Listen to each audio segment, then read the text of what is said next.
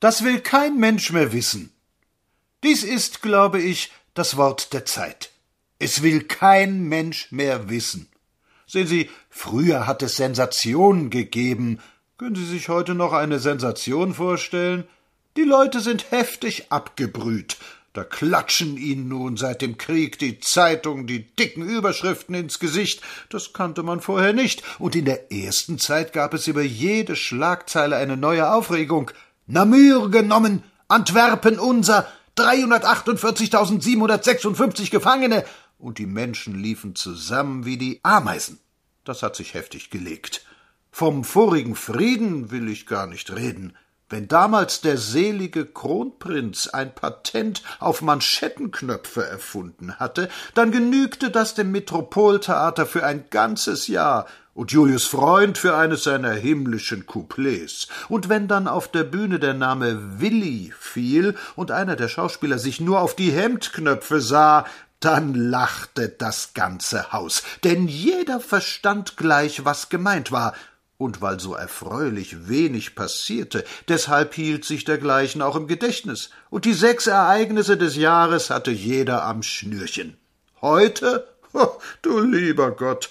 Otto Reuter singt einmal Ich wunder mir über ja nicht mehr, und auf diesem Status sind wir ja nun ungefähr angelangt. Alles ist allen ganz egal, die Aufnahmefähigkeit ist erschöpft, sie können nicht mehr. Zahlensensationen gibt es ja schon lange nicht mehr. Lassen Sie diesen Zahlenirrsinn des Dollars noch eine, drei, vier Wochen, wie der Berliner sagt, andauern, und die Leute werden sich rasch daran gewöhnt haben, den Preis ihrer Frühstückssemmeln nach Lichtjahren zu berechnen. Das müde Auge liest der Dollar zweihunderttausend und gleitet fast teilnahmslos darüber hin. Zu ändern ist da wohl nichts mehr. Zahlen imponieren heute keine mehr. Denken Sie, dabei ist die Frau gut und gern ihre fünfundvierzig Jahre. Gott, was sind heute fünfundvierzig Jahre? Na, und sonst? Noch vor zwei Jahren hatte Berlin so seine kleinen Lokalsensationen. Lubitsch und prominente Politiker in Badehosen, Klante und Streiks, Bälle und Versammlungskräche.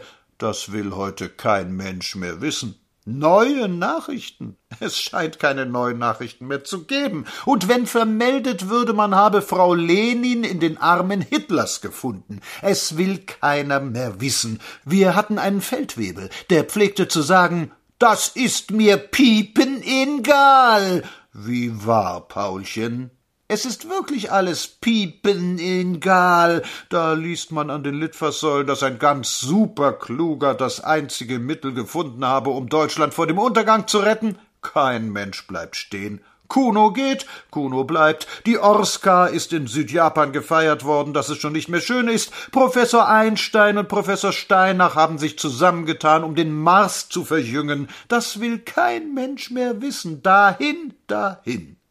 Im Altertum hat mal einer einen Tempel angezündet, damit sein Name in die griechischen Zeitungen käme. Damals gab's noch keinen Film. Heute gibt es kein Gebäude in Berlin, auch nicht das kleine Häuschen auf dem Lützowplatz, wo meine liebe Freundin Frau Tittmann ihres Amtes waltet. Heute gibt's kein Gebäude, das er mit Ruhm in die Luft sprengen könnte. Kein Hündchen würde auch nur das Bein deshalb heben. Es will niemand wissen. Diese Müdigkeit hat einen verdammt ernsten Hintergrund. Sind wir erschlafft?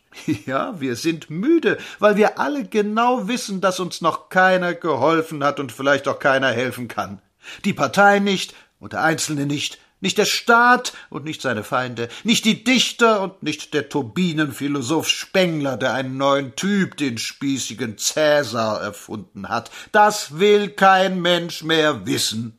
Und so wie sich der Komiker Helmerding in der alten Weinstube von Luther und Wegner einmal den Spaß machte, einen Kollegen tot zu sagen, und als der Quick lebendig die kleine Treppe herunterpolterte, zu flüstern, Psst, Kinder, er ist wirklich tot, er weiß es bloß noch nicht. So haspelt das alles weiter und ist tot und weiß es nur noch nicht. Dichter dichten, Musiker musiken, Redner reden und die Wilhelmstraße hält Konferenzen ab, jeder seins, aber es will kein Mensch mehr wissen. Der Untergang des Abendlandes, das ist nun etwas feierlich, aber so etwa die Stimmung einer Schulklasse in der heißen Mittagsstunde, das ist es schon. Wir sind soweit. Reparation, Nicht-Reparation, Umsturz, Weiterwursteln, Streikpreiserhöhung, Rechtsbrüche, Klamauk und Klimbim. Wir sprechen mit Schuster Fielitz aus dem Roten Hahn Hauptmanns. Ich verinteressiere mir vor meine Stiebeln, vor wat anders verinteressiere ich mir nicht. Ach, hätten sich doch manche immer nur vor ihre Stiebeln interessiert, den eigenen Stiebel. Und das andere? Das will kein Mensch mehr wissen.